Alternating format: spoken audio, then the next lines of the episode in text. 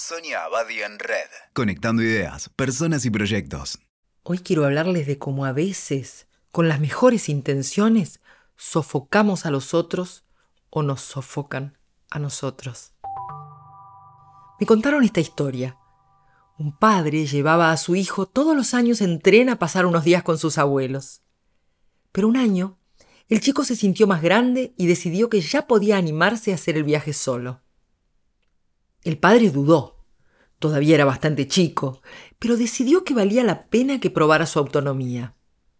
Al llevarlo a la estación le dijo, Te doy este papelito doblado, que tiene algo que te va a acompañar en el viaje por si tenés miedo.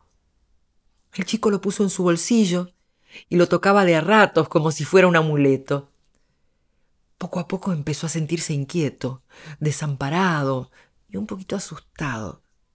En ese momento decidió abrir el papelito y se encontró con una nota que decía Estoy en el último vagón.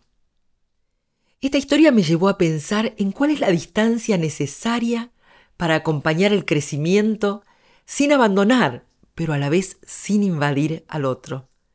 Ese padre dejó un espacio disponible para la experiencia del hijo, a la vez que se quedó lo suficientemente cerca para socorrerlo si era necesario. No era el sos demasiado chico, tampoco era si querés hacerlo, arreglátela solo. Y esta necesidad de espacio suficiente para experimentar y crecer no solo es necesaria con los hijos, sino en todos los vínculos, familiares, laborales o hasta amistosos. Pero no siempre es fácil encontrar las dimensiones exactas de ese espacio porque es siempre elástico y se tiene que ir ampliando en la medida en que el otro lo puede recorrer, ocupar, gestionar.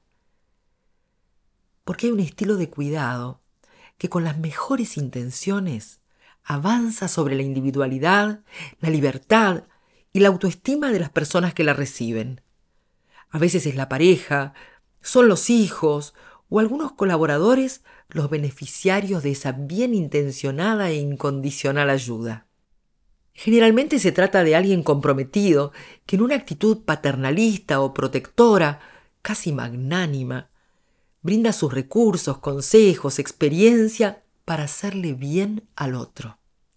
Lo hace por cariño, por responsabilidad, porque cree firmemente que tiene algo valioso para aportar.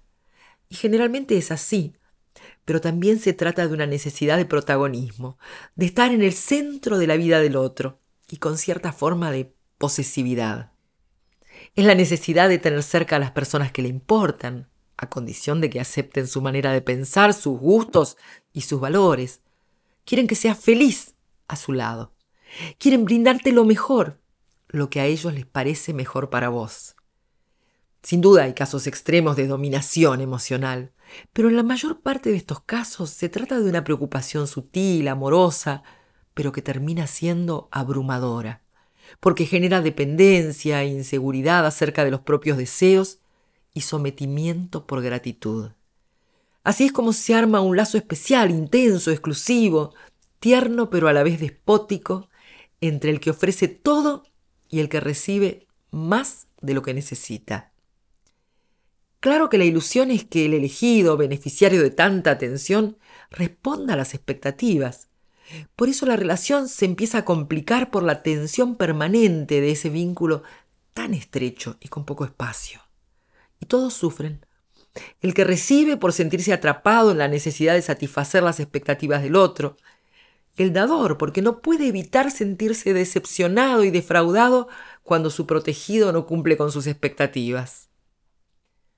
Padres, madres, jefes o padrinos, su omnipresencia puede llegar a bloquear el crecimiento del otro, aislándolo de sus propias experiencias, de errores, de fracasos y de logros.